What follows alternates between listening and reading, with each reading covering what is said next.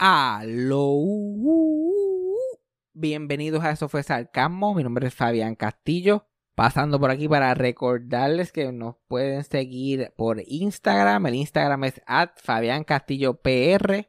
Y para cualquier cosa que nos, que nos quieran dejar saber, que quieran que hablamos en el podcast o pregunta, cualquier cosa así, nos pueden escribir en nuestro email. Eso fue sarcasmo at gmail.com. Porque lo que pasa es normalmente mucha gente me escribe por Instagram y después los mensajes en Instagram se me pierden y toda la cosa. So, cualquier cosita que nos quieran dejar saber, cualquier cosa que quieran que nosotros sepamos, que me quieran enviar a mí, que le quieran enviar a Cassandra, eso fue sarcasmo at gmail.com. Y recuerden que si les gusta este podcast, suscribirse, dejar un review y compartirlo con los amigos y con los enemigos también. Pero vamos con el episodio rápidamente. Play the thing. When you need mealtime inspiration, it's worth shopping Kroger, where you'll find over 30,000 mouthwatering choices that excite your inner foodie. And no matter what tasty choice you make, you'll enjoy our everyday low prices, plus extra ways to save, like digital coupons worth over $600 each week. You can also save up to $1 off per gallon at the pump with fuel points. More savings and more inspiring flavors make shopping Kroger worth it every time. Kroger, fresh for everyone. Fuel restrictions apply. Eso fue sarcasmo con Fabián Castillo. Estoy, estoy mirando por encimita, que eso era lo que estábamos hablando antes de empezar a grabar. Estoy mirando por encima, que aquí van a hacer como con una convención de esa Comic Con que ahora en Estados Unidos hacen en todos lados. Ahora le llaman fan conventions, ¿verdad? Sí, sí. Convenciones de fans, Sí, pero Y que no tiene nada que ver con cómics. Literal. Aunque fíjate, este tiene, este tiene una selección bastante grande de gente de cómics, especialmente ahora por lo de la huelga y pendeja. Pero ya, ahora, ahora están. Y, y, y todo se especializa en algo. Como que ahora el 90s Con es otra cosa. O el 80s Con. O el whatever Con. Hicieron un, un Con de los Golden Girls. Ahora recientemente. Creo que este año van a ser el segundo. Que yo creo que se tardaron un poquito. Yo creo que se tardaron un poquito porque literal el primer año es el año que White literalmente se murió. Es como que coño, tenían tiempo para por lo menos, tuvieron tiempo de más para tener por lo menos a una de ellas. Tuvieron tiempo de más. a lo mejor Y fue lo a de- propósito para a la convención y decir como que, ah, es que no quisieron venir. No, no, es que está muerta. Ay, no, para no tener que invitarla. También. Y literal las conven- todas las convenciones que hacen ahora de ella, como que hicieron, hicieron un crucero y ahora están haciendo la, la convención oficial. ¿Tú sabes cuáles son las atracciones más grandes? Que yo pienso que es hasta más interesante que tener a la, a la, a la Golden Girls allí. Cada día tenían un asistente de una de las Golden Girls.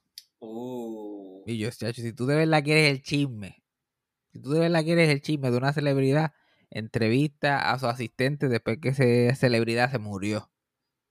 Que no le deben nada a nadie, ya lo- los non-disclosure agreements ya expiraron. Y es darle por ahí para abajo. Es como que viernes, B. Arthur's assistant. Like, eh, Saturday, Rue McClanahan's assistant. Y después por ahí, por ahí para abajo. Creo que una de ellas, no me acuerdo cuál de ellas específicamente. Pero una- y probablemente B. Arthur, conociéndola, tenía, uno de los paneles eran como que cuatro asistentes. Porque ella, ella cogía por los asistentes como si fueran panty. Porque no era la persona más fácil del mundo. So, ellos y se conocen todos ahí y empiezan a comparar notas. No, pues fíjate, ella está, era más alcohólica cuando yo trabajaba con ella. Pues, no, fíjate, ya ese tiempo, pues lo, no bebía tanto, pero lo que hacía era ver Josh Judy todo el día. Y así sucesivamente. Eso es verdad, eso, eso, eso es un fact. B. Arthur los Ujú. últimos años de su vida, lo único que hacía era ver el caso cejado americano, Sí, no, y para eso necesitaba un asistente. al parecer. Yo no sé qué, yo no sé qué hacen los asistentes, especialmente cuando lo- las esas celebridades no están haciendo nada, realmente. Están ahí como que, meh, en su casa y como quiera necesitan asistentes. Like Very White tuvo un, asist- tuvo un asistente hasta el día que se murió. ¿Para qué?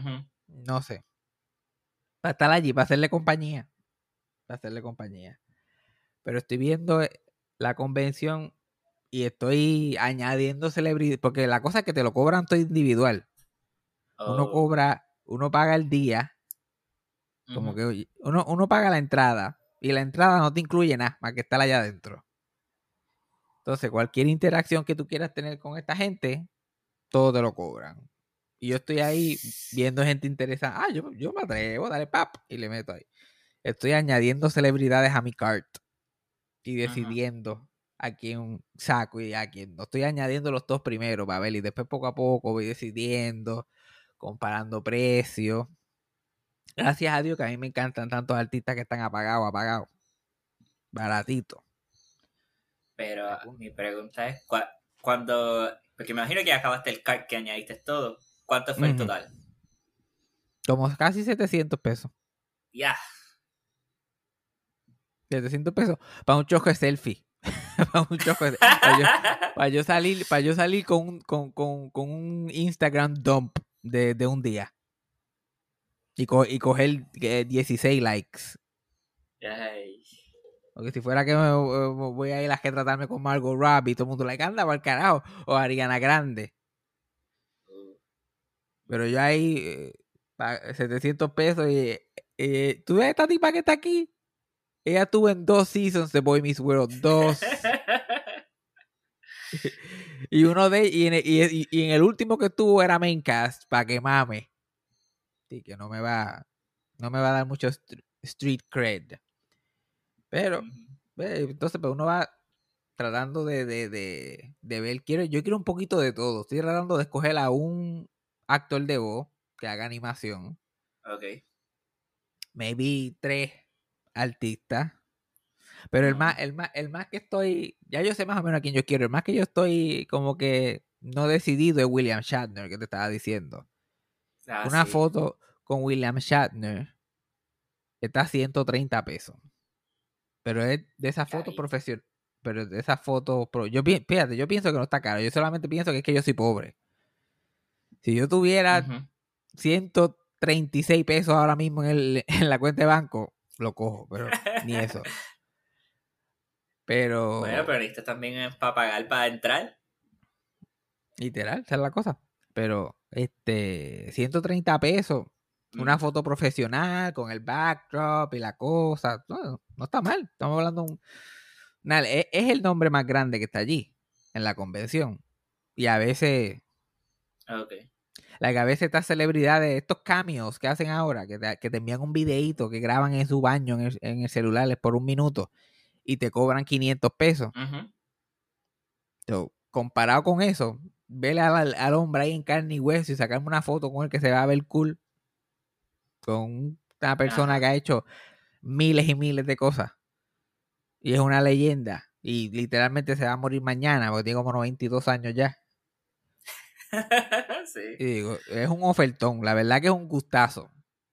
Pero el gasto de la, de la otra foto, de la taquilla, eh, tú sabes, pues, cuando, uno lo, cuando uno lo suma con todo lo demás. Ahí, ahí que lo estoy debatiendo, pero ustedes va- veremos a ver. Si, porque si cojo a William Shatner, voy a tener que eliminar como a cuatro personas de la lista, y entonces ahí que está la cosa. Sí, tú necesitas esa main cast de la última temporada de Boy Meets World. Literal. Ya fíjate, ya Boy Meets World, ya yo decidí que yo me voy a ir con Topanga nada más. Ni Ah. cojones me tienen los demás, yo me voy con Topanga. Chévere. Maybe con, con... Hay otra que literalmente salió más que en dos temporadas del show y, y qué sé yo, puede ser que me saque una foto con ella solamente porque yo sé que esto, es, esto literalmente le está pagando la luz. Mm, So, may- maybe, maybe. Pero los demás, nah, fuck it. Me voy a quedar tratar con todo el mundo del elenco, menos, menos con el boy, porque es el único que no aparece. Porque ahora tiene Literal. congresista. No, no, no, Literal.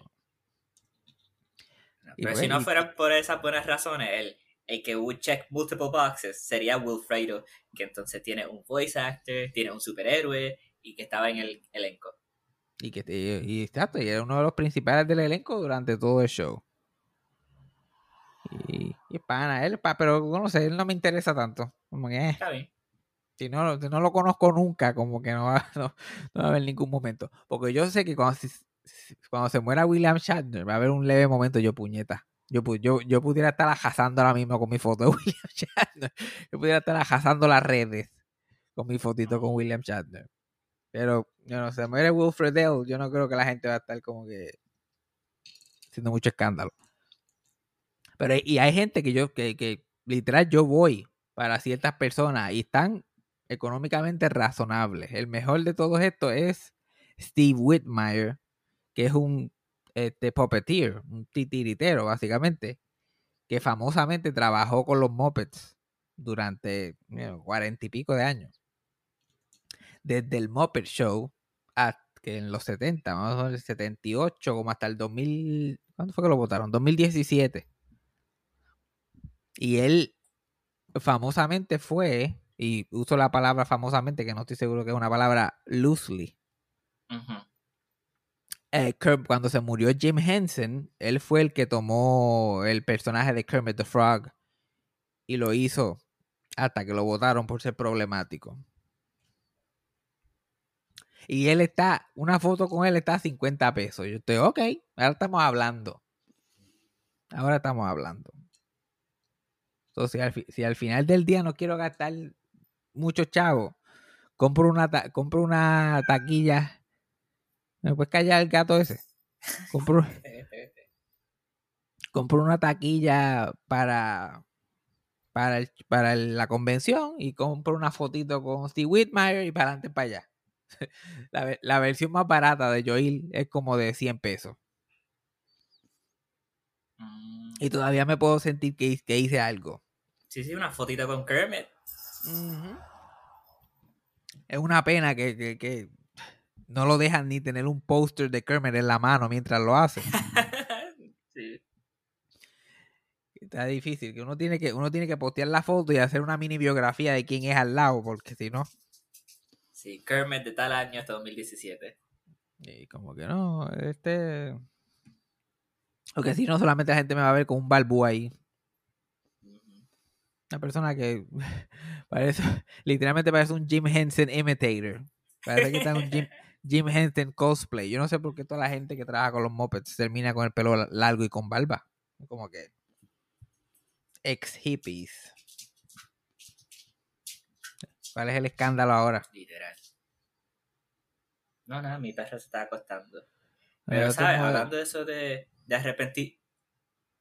Ajá. Ajá, ¿qué iba a decir? No, no, que hablando de, de, de arrepentirse no sacarse fotos, que yo en tratando de parecer profesional, que era mi primera vez con, con una productora, eh, estaba en la casa de Walter Mercado, no me saqué la foto con él. Y eso sí que es verdad, que tu- tuviste que haber Después, tú pateado. Espérate, cortaste un poco. Que te tuviste que haber encojonado cuando se murió. Y es como que, coño, yo pude haber tenido una foto con Walter Mercado. No, no me encojoné, pero wow, fue como que I missed that boat. Literal. Y eso, eso es parte de tu resumen, eso es parte de, de la gente que has trabajado, como que es el lado. Lo, lo único. El único que le sacó beneficio a tú trabajar con Walter Mercado fui yo. Además de tú ganarte los chavos, pero, Ajá. pero ahí fue que yo pude coger Intel. Por eso que la gente dice, ¿cómo tú sabes cómo yo, yo tengo espías por ahí en el área? Ahí fue que yo me enteré que Walter Mercado no, no la estaba pasando muy bien. Y me fui, me fui preparando emocionalmente de, de, de lo que venía.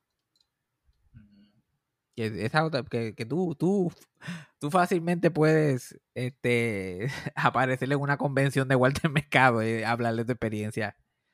Hacer un Ah, panel. No creo. Bueno, fue. Yo no sé cuánto de eso tú quieras contar, pero fue bastante interesante. I mean, eh, que fui y grabé en la casa de él, eh, que le estaba pagando el tanque a los, pe los peces porque hacía un montón de ruido y, y se molestó el, el asistente de él. El su aseo, chacho, hablando de asistentes. Sí, sí. Y, y nada, tú sabes. Su asistente, su, su asistente que trabajó con él cincuenta y pico de años plus y vivía con él, Sí, sí, pero pero, era- pero era su asistente. sí, claro, yo no estoy alegando de frente. No, yo tampoco, tampoco. Mis abogados lo pueden probar. Yo no estoy insinuando nada. Pero también no era como que, bendito, Walter tenía problemas ya de movilidad, no podía moverse mucho y fue como dos horas y media para que bajara las escaleras o algo así. Sí, sí, se tardó mucho en, en salir y en vestirse. Y, y, no hubo mucho problema después de eso porque todo, la mayoría fue sentado, nada más se tuvo que parar como 20 minutos para algo que era en green screen. Ay, mi madre. Y eso, eso tuvo que haber sido una misión para él. Sí, no, y, estaba, y estaba un poquito encojonado con los, los directores porque eh, el anuncio era en portugués y le dieron el guion bien último minuto, o sea, no tenía tiempo de preparar. Y él es un hombre de muchas facetas, ¿verdad? Así se dice. Que, que habla muchos lenguajes, idiomas, pero necesita, necesita tiempo porque no lo practica mucho, o practicaba mucho. Es literal. Y yo, yo creo que él también tenía sus truquitos de pronunciar, que sabía cómo pronunciar las cosas bastante bien, pero no sabía el idioma tanto, no era tan fluido. Entonces, le gustaba como que practicar para coger la, el, el, los pequeños detalles del lenguaje, tenerlos bien, porque ¿sabes? se nota cuando alguien está leyendo fonéticamente. Lo, en vez de saber el lenguaje, está leyendo fonéticamente lo, lo, que se supone que diga. Pero él, tú sabes, trataba de ponerle un poquito de, de extra para que se sintiera como que no, este tipo es, olvídate. Sí, sí. Da igual, el mercado tenía ese talento de que los mexicanos pensaban que eran de México, los, como que los, los, brasileños pensaban que eran de Brasil, él tenía como que esa calidad, como todo el mundo, lo, lo, todos los hispanos lo adoptaron como de su país. Sí, no, y, y él con su casita en Coupé. Literal, él viviendo en Coupé chilling. Yo también, mi, mi tío trabajaba para, no, yo no sé, un homenaje a Walter Mercado. ¿eh? Mi tío trabajaba para una compañía de internet durante María. Y cuando María se, se sucedió, él estuvo, olvídate, underground, trabajando, pero guiando los sitios más remotos del mundo, seteando antenas para como que bases militares que estaban llevando ayuda, hospitales, tratando de comunicar a la gente que quedó en comunicar los sitios más importantes primero. Como seis días después de María, él recibe una llamada y él, hello, y escucha la voz que no es imposible confundirte con otra persona de Walter Mercado. Y él como que, hola, uh, buenas tardes, te habla Walter Mercado. Uh, mira, es que yo no tengo internet, yo no tengo internet. Y pues, tengo mi negocio y todas las cosas, y pues, no estoy haciendo chavo, mira, ¿qué tú puedes hacer?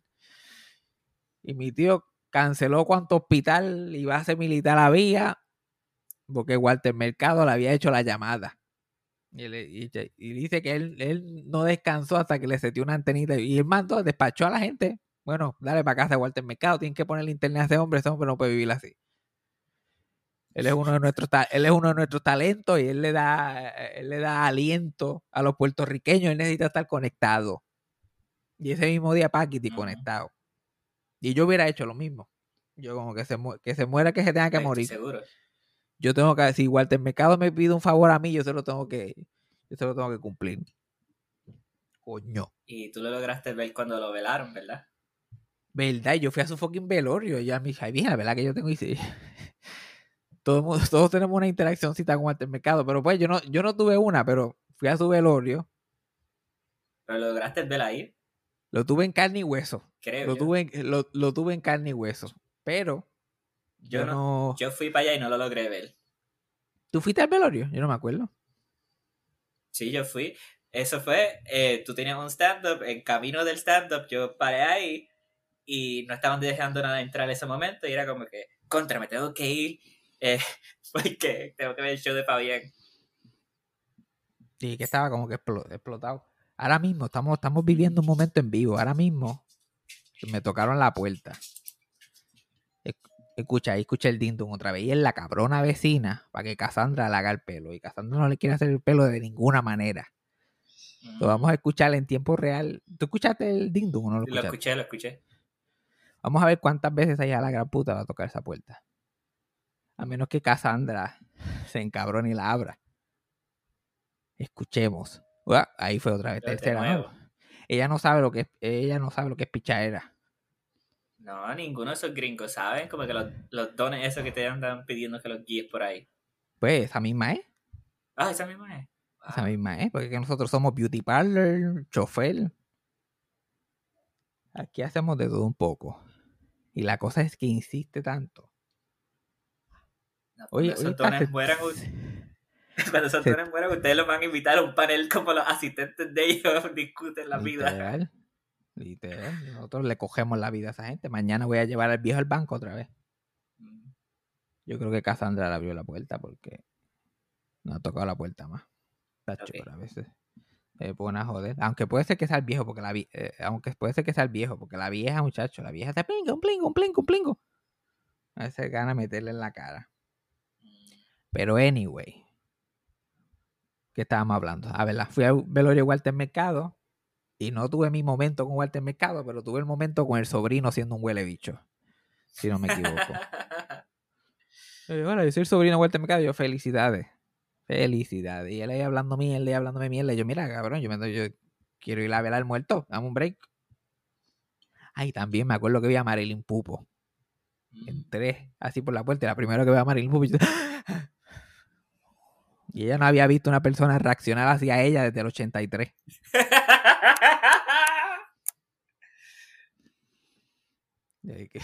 Na- na- nadie se impresionaba al, al verla. Pobre tipa, probablemente ni la, ni la conocen ya. Pero tengo un anuncio importante que hacer. Mm. Pero a- anuncio importante para, para este universo. No, no es nada grande para, para más nadie. Pero voy a estar. eh, el podcast va a llegar a su fin. Lamentablemente va a terminar en la próxima semana. Le, va- le quedan dos episodios o maybe uno más. No sabemos todavía. Estamos, estamos cuadrando los detalles. Pero ya, eh, en estos meses que llevo como que tratando de cuadrar cuál sería el nuevo concepto y cómo seguir haciendo esto, se ha, se ha convertido más y más aparente que tengo que parar, que ya no puedo seguir haciendo esto. No, no, y la, la razón más grande es que ya no tengo la misma, la misma pasión. O sea, no tengo el mismo entusiasmo, no tengo la misma pasión y se, y se nota. Y, pero todavía tengo ese sentido, he tratado de hacerlo funcionar porque tengo ese sentido de responsabilidad por toda la gente que ha escuchado tantos años y que, que le gusta. Y yo no quiero decepcionar a nadie, eso está como, ok, ¿cómo puedo hacer esto? Pues lo hago así, lo hago asado. Pero es que ya, literal, no me, no me siento igual. No me siento igual. Yo no, yo no estoy yo no estoy ni cojeteando por ahí mojoneando, ni en la universidad, ni chichando con todo lo que se mueve, ni buscando problemas. Como que yo no estoy haciendo nada de lo que hacía antes que, que daba, eh, todo este material para el podcast. Es lo primero. Lo que hago es literalmente 100% del tiempo trato de, de, estoy tratando de trabajar en mí mismo 100% del tiempo. Y ser una persona responsable, como que entra a la otra etapa de mi vida. Y mientras más éxito estoy teniendo en entrar a esa nueva etapa, más puñetero está hacer el podcast. Porque primero estoy trabajando con un bujo. Entonces uno trabaja con el bujo la mayoría de la semana y trata de estar encima de todo y ser responsable. Y de momento tienes un día libre y te tiras en el sofá y te "Ay, un poquito de paz y ya estás pensando, ay, puñetas. Ponte a pensar de qué vas a hablar mañana. Hoy mismo, porque uno de los pocos días libres que tienes lo vas a usar para grabar y tienes que pensar qué vas a decir y, y dale por ahí para abajo. Y se muere alguien y tú tienes que hablar de la persona que se murió. Y, yo llevo casi, yo llevo cinco años en esto. Cinco años haciendo esto consistentemente. Y llega al punto, especialmente si tu, si tu interés empieza a cambiar, si tu vida empieza a cambiar, que cada vez se hace más, más complicado como que darle la misma calidad. Like, cre- creativamente estoy completamente en un sitio diferente en mi vida. Creo que necesito un receso, un descanso, como que recargar energía. Los otros días yo, yo estaba hablando con Cassandra, estábamos sentados en el sofá y terminamos hablando, íbamos a pedir comida de un restaurante mexicano que se llamaba como que menos Mexican Grill o qué sé yo. Y yo, y yo le digo a Cassandra, ¿sabes que yo conozco a menos? Tiendo embuste, yo no sé quién carajo es. Y ella, ah, sí, ¿verdad? Pues yo realmente lo conozco de verdad porque él va al banco donde yo trabajo y bla, bla, bla. Y yo empiezo a porfiarle de que no, que yo lo conozco, que le pregunte, que sé yo, que más empiezo a inventarme esta historia de yo y, y Venus, y él y yo jugábamos pelota del 2009 al 2011, y me estoy inventando esta estupidez, y yo me estoy muriendo la risa, y Casandra se está muriendo la risa, y le digo mi nombre de pelotero, era Fabián La Trompa Castillo, y bla, bla. y nos estamos riendo con cojones. Y literalmente eso, en los últimos cinco años, ha sido casi imposible, como tener un momento así gracioso, genuino, con amistades, especialmente con Cassandra. Se ha, hecho difícil porque cualquier momento espontáneo y genuino que quiero tener es como que, oh, dame no decir nada, dame esperar a cuando grabe y lo hago cuando grabe. Mm. Yo siempre, la pendeja siempre era, o literalmente es, estoy como una estaca toda la semana con la persona con quien vivo constantemente y veo todos los días, para el día de grabar tener algo interesante que decir y todo, y todo lo divertido que tenemos para hablar tenemos que hacerlo en esta hora, o pichar y vivir la vida normal y hacer lo que a uno le da la gana y hablar y reírse y qué sé yo. Pero después llega el momento de hacer el podcast y no tienes nada. O tienes que estar repitiendo lo mismo que ya ella sabe y ella tiene que pretender que no lo ha escuchado y bla, bla, bla. Y eso, eso me, me, eso me costó a mí. Definitivamente me costó mi amistad con Yajaira. Yajaira constantemente escuchándome todos los días, hablar, escuchándome todos los días y escuchando el podcast y después editando el podcast y escuchándome otra vez. Que llegó el punto que ella me escuchaba hasta en los sueños. Me escuchaba hasta cuando se estaba bañando. Que literalmente la, la, tostó y tuvo que salir cogiendo. Tuvo que salir cogiendo. Solamente que anunció el podcast, se desapareció. Yo no supe más nada de ella. Y la, y la razón que en los últimos meses, bueno, no sé ni cuánto, las últimas semanas, Cassandra ha dejado de hacer el podcast es por lo mismo. Porque yo empecé a notar lo mismo que empecé a notar con Yajaira y estoy like, no, no, no, no, no, yo no voy a ir, yo no me voy a ir por este camino otra vez. Olvídate de hacer el podcast, lo has hecho suficiente, síguelo por ahí. Porque yo no voy a sacrificar otra amistad cercana por estar haciendo este podcast. Ahora, lo hubiera hecho, qué sé yo, tres años atrás, probablemente hubiera hecho que se joda, porque esto es lo único que importa. Ahora mismo no me siento así. Y así sucede. Y, así te puedo decir con todo. Como que hasta el mismo hecho de.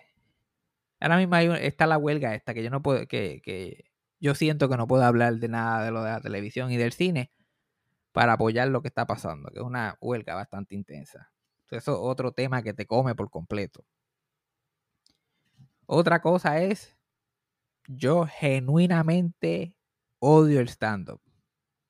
No tanto hacerlo, pero como está el stand-up comedy actualmente, específicamente en Estados Unidos, es horrible. Yo personalmente pienso que nunca ha estado peor. Todo es fan clubs y gente escuchando gente hablar. Los escuchas en podcast hablando y después los baja en persona y paga para escucharlo hablar en persona y realmente no están haciendo stand-up, haciendo, haciendo especiales todos los años que el material es basura y así sucesivamente.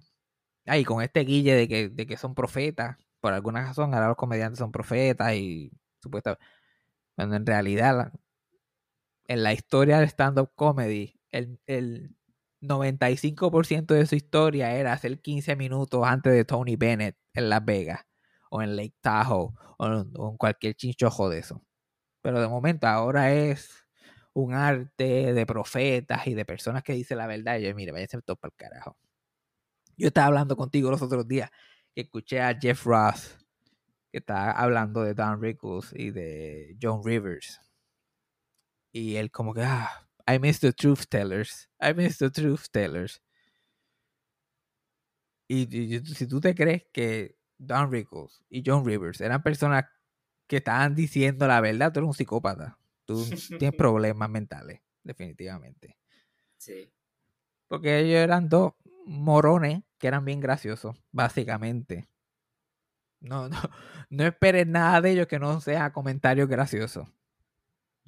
Pero ahora, ahora la gente se ha ido en, en este, en este delusion, en este viaje mental, en esta paja mental, que los comediantes están para decir la verdad, para decir lo que los demás no se atreven a decir. Y después lo, después lo que dicen es lo que dice todo el mundo. Y uno se queda como que, ok. So, tú tener todas esas cosas en tu mente y después tener que hacer un podcast que es, te supone que sea 90% comedia. Llega al punto que uno está drenado. Ay, Dios mío, voy a tener que hablar de esta mierda, voy a tener que hablar de este cabrón, voy a tener que hacerle. Y no, no estoy para eso. No estoy para eso. Honestamente, estoy loco por empacar el micrófono y la computadora y ponerlo en una gaveta por un jato y no verlo porque de verdad que la experiencia se ha, se ha hecho un poquito, que se ha hecho, se me ha hecho difícil, se me ha hecho difícil.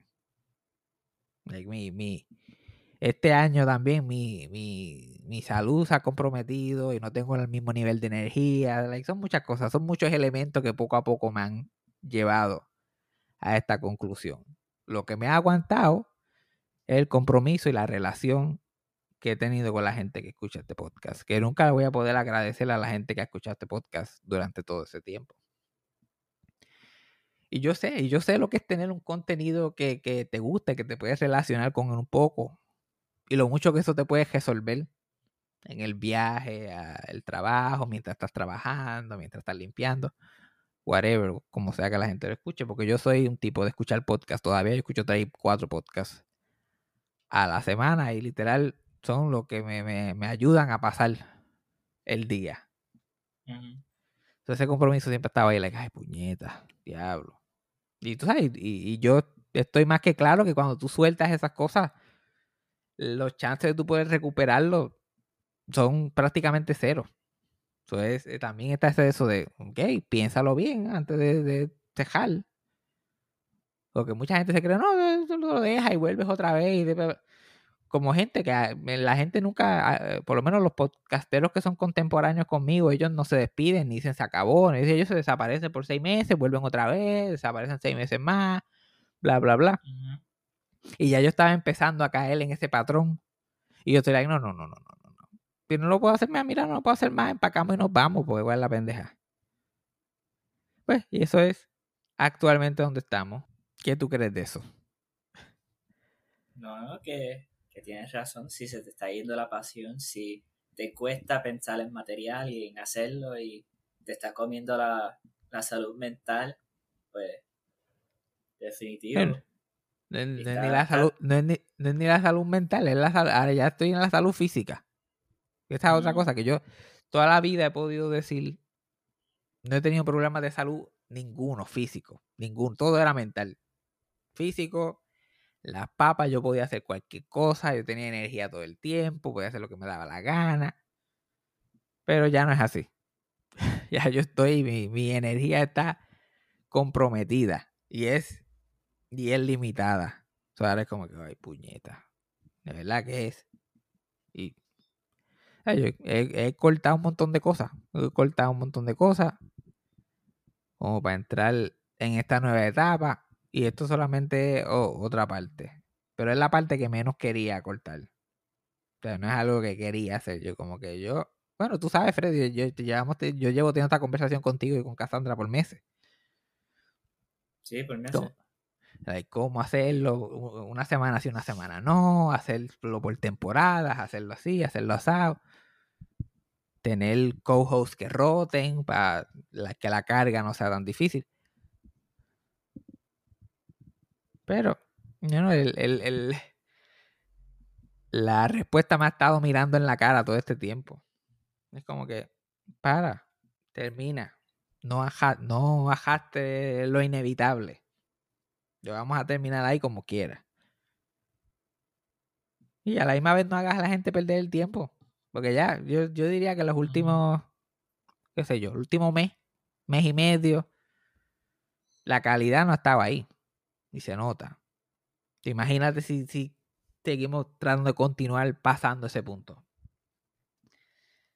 No quiero ser de esa gente que está por ahí arrastrando y qué sé yo. Si se acabó, se acabó. Y hay que seguir viviendo. Y eso es lo que el, el, mi, mi, mi corazón me dice, sigue, sigue, sigue. Tienes que estar comprometido, tienes esta gente. La que hubiera dicho el, el tú de, de que tenía 12 años, que tenías este podcast y que la gente lo escuchaba. Pero todo lo demás en mi cuerpo está diciendo, para, para, cuesta un break, descansa. Va a venir algo nuevo, viene, algo, viene otra cosa por ahí, pero tienes que parar de hacer esto para que esa otra cosa llegue. Y yo creo que ahí es donde estamos en este momento. Otra, pero. Y pero este no es el último episodio, by the way. No, no piensa que es el último. No, nos quedan todavía. Creo que, nos, que voy a hacer dos más. Y después de eso, nos vamos para el carajo. Pero hablando de gente que se fue para el carajo. Ah. Se murió, se murió Tony Bennett. ¿Verdad? 96 años. A, do, a dos o tres días de cumplir 97. Que esa es la moda ahora. Ahora a todo el mundo le gusta morirse dos o tres días antes de su cumpleaños. Uh -huh. Aunque también las noticias le encanta como que añadirle ese detalle. A veces como que, ay, se, se, se murió tres días antes de, de, cumplir tanto. Ay, se murió, White se murió 17 días, que es bastante que stretching it. Ya yes, stretching ay, it. White se murió, ay, tan siquiera 17 días. Va a llegar al punto que, ay, fulanito se murió tan siquiera nueve meses de cumplir tanto. Pero qué carrera tuvo ese cabrón. Ese hombre no se puede quejar. Ese hombre no se puede quejar porque tuvo una pelota de carrera. Estamos hablando de un tipo que empezó a cantar en el 1935 y estamos wow. en el 2023. Que, que, que peleó en la Segunda Guerra Mundial, que tuvo un, un, PTSD terrible, pero eso era en la época que tú simplemente pichabas y seguías. Uh -huh.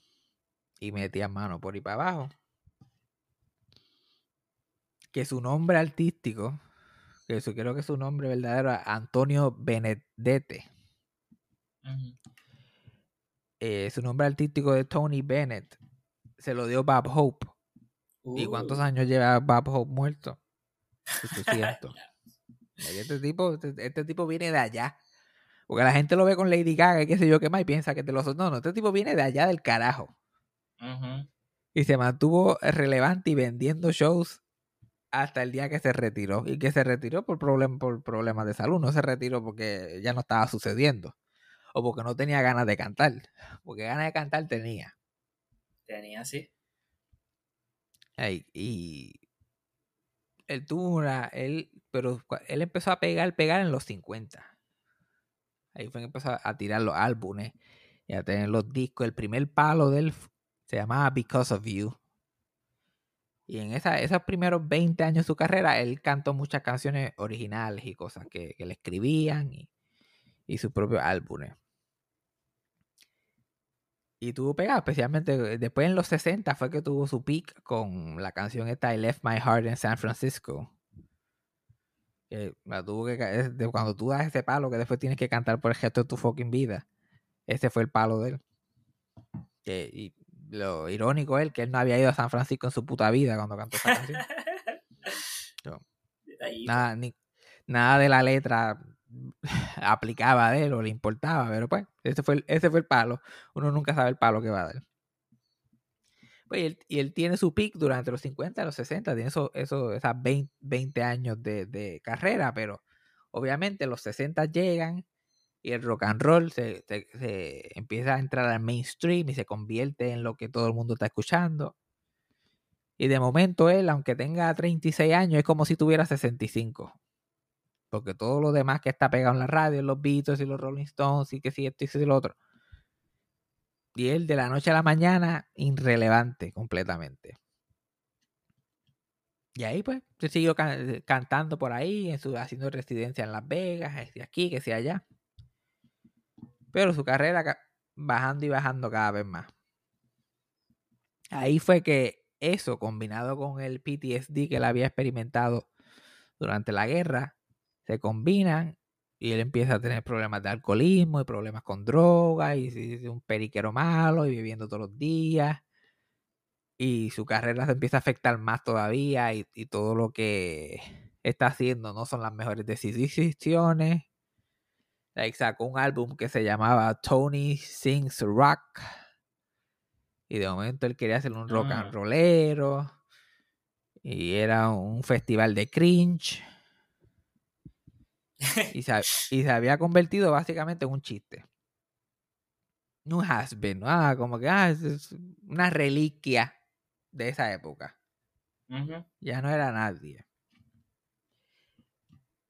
Y lo, que, y lo que lo cambió todo, la, década completa, los 70, fue difícil para él. Pero lo que lo, lo cambió todo es primero, este, pudo este, ponerse sobrio y dejar el alcohol y dejar la droga. Mayormente por el miedo de perder la voz. Ah. Porque ya había perdido su carrera, había perdido gran parte de su dinero en divorcios y en pendejadas. Y él sabía que si había una oportunidad para él volver a lo que había hecho, lo único que le quedaba era la voz.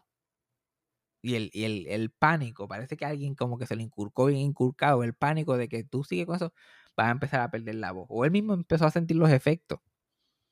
Y eso lo, asustó tanto, porque eso sí que era el final, si su voz se iba, que él como que, ¡wup!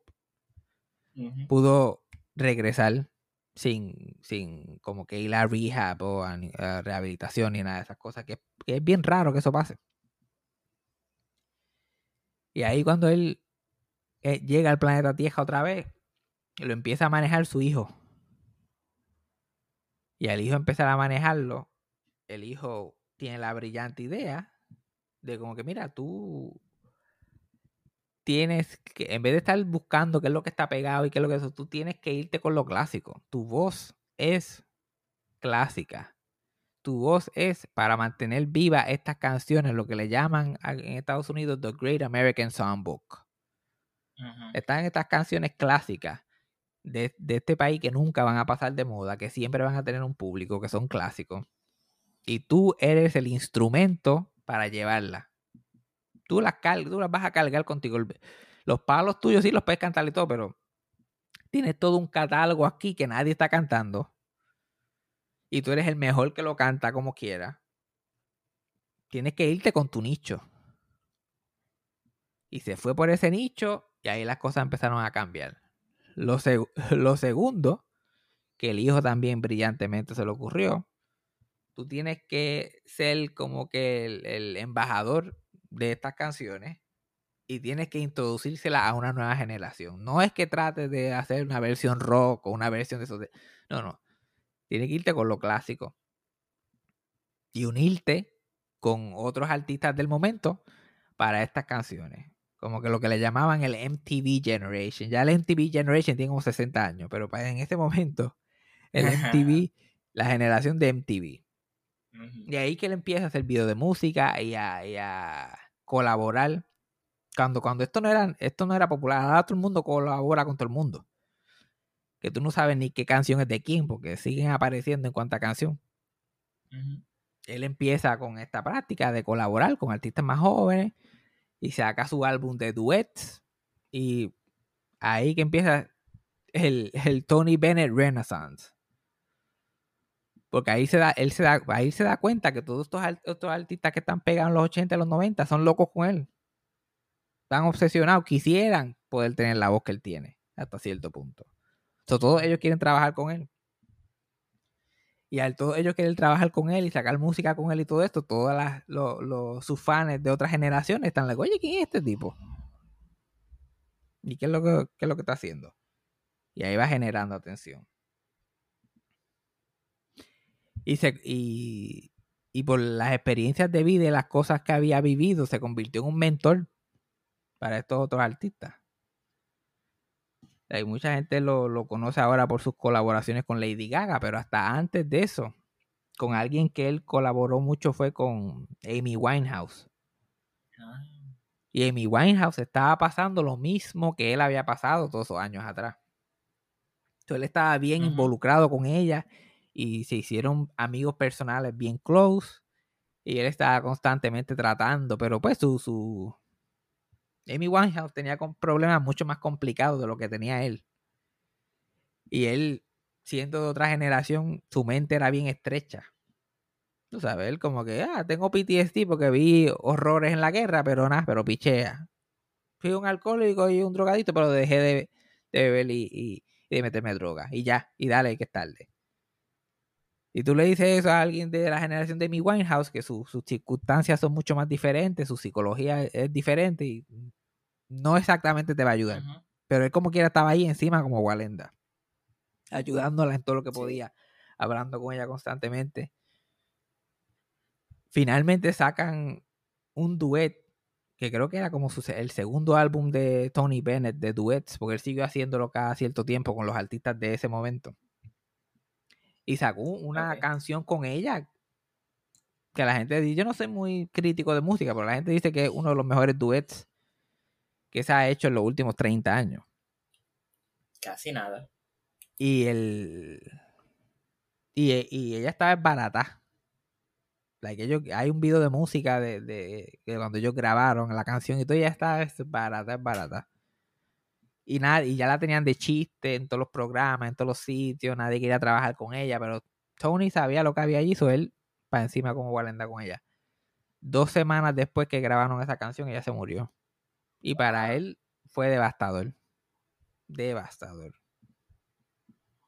Y todavía, hasta, hasta el día que se murió, él todavía estaba con esa pendeja encima. Él, él realmente pensaba que él podía tener un efecto en ella positivo, que lo tuvo, pero no Sí, fue sí, suficiente. A dos o tres años de eso, él empieza entonces su relación con, con Lady Gaga. Y Lady Gaga estaba en, en- en una posición también parecida a la de él. No tanto en, no en, cuestión de la droga, pero en cuestión de carrera. Que ella había empezado su carrera con ciertas cosas y con ciertos gimmicks y de eso, y, la, y mucha gente la había tomado de chiste y no la estaba tomando en serio. Y después como que el tercer álbum que ella hizo, ella estaba tratando de recrear lo que había hecho anteriormente y ya la gente estaba como que...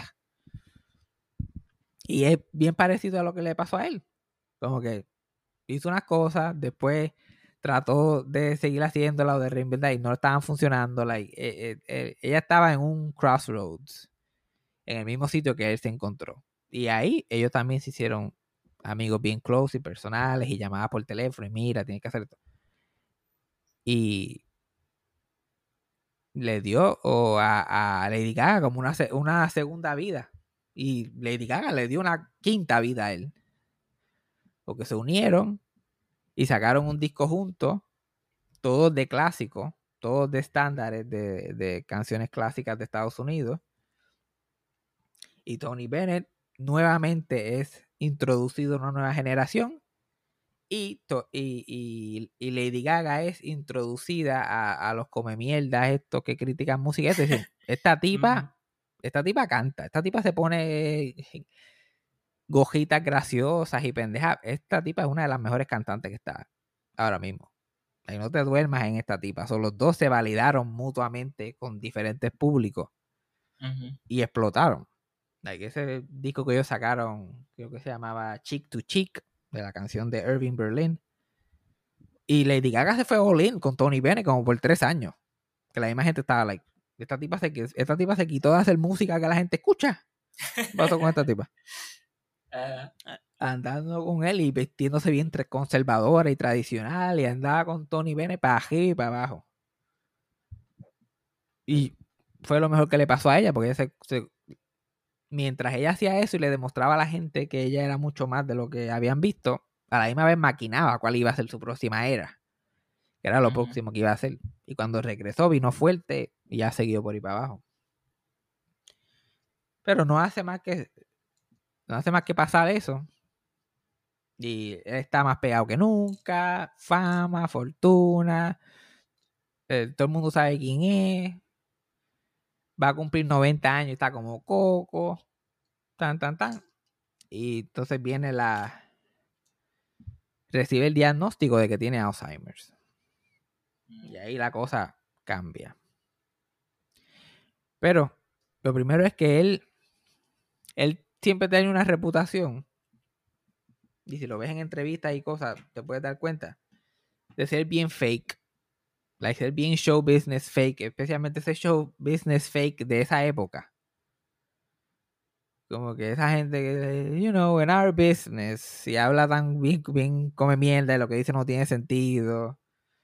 Y yo como que, you know, I, I, it's really great to be here tonight because I think everyone here is a holiday and I'm the 4th of July. Y todo el mundo like, ¿qué carajo tú estás hablando?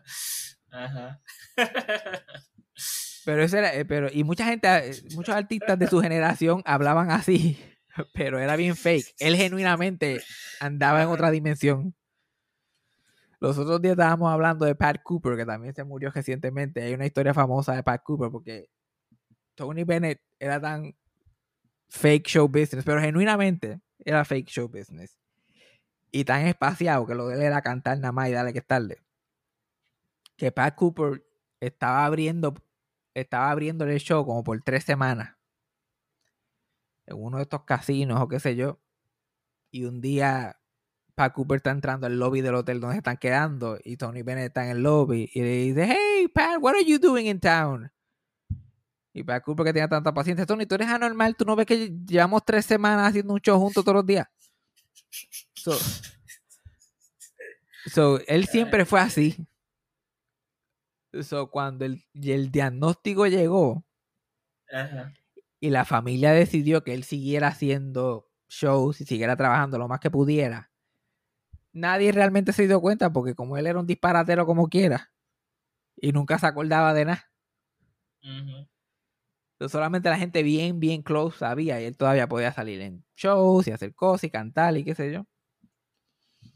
Me acuerdo que hubo un 2017, 18 por ahí, un documental que era sobre personas de más de 90 años, que lo produjo Ujú. Carl Reiner. Y este y, y entrevistaron a todos estos artistas que todavía estaban vivos, que tenían 90 y pico de años, que estaban trabajando. Y Tony Bennett sale en ese documental, pero no lo entrevistan.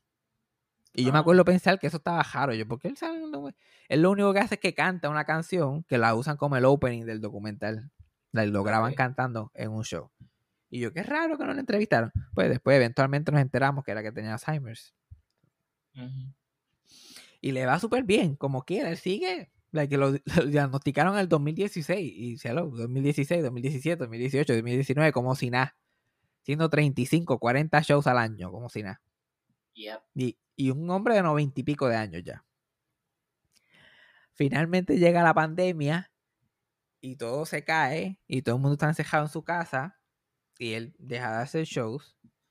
Y al dejar de hacer shows, su salud empeora. Ahí el Alzheimer empieza a avanzar más agresivamente. Pero, el- como sus neurólogos y sus doctores se dieron cuenta que parte de lo que la había mantenido tan saludable por tanto tiempo era cantar, le siguen diciendo a la familia, póngalo a cantar. Olvídate que no está haciendo show, póngalo a cantar dos, tres veces a la semana, dos o tres canciones, ensayos, manténganlo haciendo cosas, porque eso está estimulando su cerebro de tal manera que está evitando algunas de las cosas que pasa con la gente con Alzheimer, que le dan depresión, que están confundidos, que se molestan, que estaba, eh, su, su habilidad para poder seguir cantando lo estaba ayudando a pasar por ese proceso. Sí, que era una terapia. Y que lle- llegó, le, le hicieron una entrevista, cuando finalmente revelan que él tiene Alzheimer, le hacen una entrevista, el programa 60 Minutes, que creo que Anderson Cooper le hace la entrevista. Ujú. Y es evidente que él no sabe ya ni dónde está parado. Y su cara, su cuerpo, es como que, ah, o sea, con los ojos bien abiertos. O sea, que los viejos, cuando los viejos empiezan a abrir la boca mucho, tú sabes que se está acabando. Sí. Y él hace, "Ah, ah, ah". De momento ese piano empieza a tocar y ese hombre se levantaba de esa silla. Sí, cambió Y ese- completamente. Y ese brillo en los ojos y el iPad y no fui y como si nada. El Tony Bennett de toda la vida. Y sin teleprompters y sin como que carteles para la letra. Todas las canciones. Tú empiezas a tocar la canción y la canta como si nada. Como si la llevara ensayando todo el día. Pues, y él todavía podía hacer eso. Y entonces el hijo y la esposa, como que decidiendo qué iban a hacer, deciden como que esta carrera no puede terminar con una pandemia.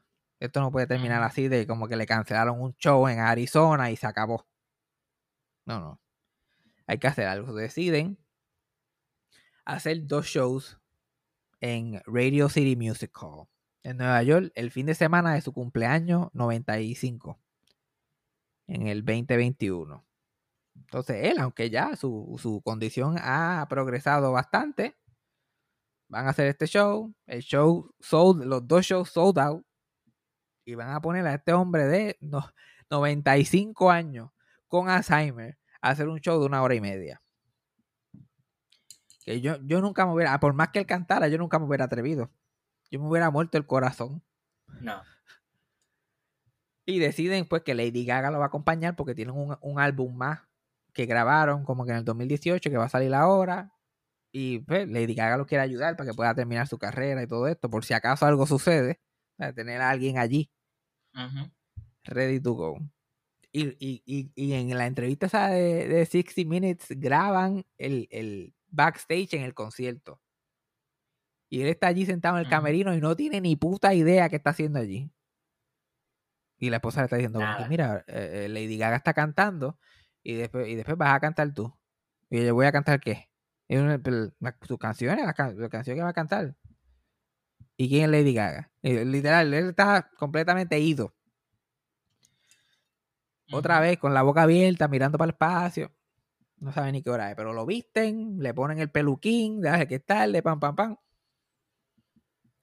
Los sale al escenario, la cortina abre, la gente empieza a aplaudir y como si nada. Como si nada. Empiezan a tocar las canciones y él las canta como si nada. Entre medio de las canciones, lo único que dice, wow, wow y thank you. Pero todas las canciones no falla ni una letra. No. Y, y ya está tan débil físicamente que está agajado ese piano que ni para Dios se suelta. Y a mitad del show, Lady Gaga sale y la gente empieza a aplaudir y el wow. Y dice Lady Gaga y, el- y la apunta. Y a Lady Gaga por poco le da un infarto porque Tony Bennett no, sa- no sabía quién era ella ya hace como 4 o 5 años. No la había, no se había referido a ella por nombre y no actuaba como alguien que realmente conocía en años. Pero de momento están Sí, en sí. tarima juntos otra vez y él está ahí en su momento y el público es Lady Gaga. Y ella le oh my God, she, he said my name. Él dijo mi nombre y ella lo que quería era sentarse a llorar allí, pero dice, no te, no te sientas a llorar, este no es el momento, hay un show que hacer. Ujú. Entonces se recupera y hacen el show y todas las cosas. Y es tremendo palo. Y es una forma digna de terminar una carrera. Y eso fue cumpleaños 95, se murió a los 96. O sea, se retiró los otros días. Sí. Con todo y- y la enfermedad que tenía, se retiró los otros días. Y en verdad podía seguir haciendo shows. Lo que los doctores, los doctores le dijeron a la familia que se tenía que retirar no tanto por hacer los shows, sino por viajar. Porque estar viajando constantemente podía comprometer su salud física. Y era mejor como que no estar con esos viajes ya. So, ellos dijeron, pues está bien, estos últimos shows, Radio City Musical, y dale. Y continuaron con sus terapias de canto y todas esas cosas. Pero como quiera, ya llevaba 6, 7 años con Alzheimer, so eventualmente empezó a tener efectos más severos. Ahora cuando murió, ya él estaba en, ya estaba en cama. Pero como quiera, la familia tenían a alguien allí tocando piano y entrando un piano para que por lo menos cantara dos canciones al día. Porque era el único momento que él despertaba y estaba coherente. Sí. Y el, el el- el último día de su vida cantó una canción. Y, y irónicamente la canción que cantó fue Because of You, que fue su primer palo. So, ¿qué, más, ¿Qué más se puede pedir? No, no mucho. 96 años y trabajaste hasta los 95, tuviste pegado hasta el último día. No se puede pedir más nada. Maybe se puede pedir no tener Alzheimer, pero pues, ¿qué vamos a hacer? Eh. Pero nada, ¿qué, qué hemos, qué hemos aprendido hoy? Además de que nos vamos para el carajo un par de semanas. Bueno, Freddy se va para el carajo hoy, tengo entendido, pero... Bueno, ¿qué aprendimos? Pues que mi gata le gusta molestar aquí cuando estamos grabando. Y tú eres Doctor Doolittle cuando estás grabando podcast. Un pejo acomodándose, un gato. Creo que escucho una cotoja por ahí. Normal. Ah, no, pero, pero aprendimos del velorio. eh, de, Le hicimos un homenaje a Walter Mercado por ninguna razón. tú sabes, si nos vamos a ir, hay que irnos grandes. Literal. Hay que irnos con, con- con el material A, con el A Plus Material. Walter Walter. Mercado. Te extrañamos. Te queremos, te queremos, Walter. Te llevamos en el corazón. te llevamos. Ya, quisiera Tony Bennett que, que en cinco años después de morirse todavía estuviéramos hablando de él. no, no, pero nos vamos para el carajo.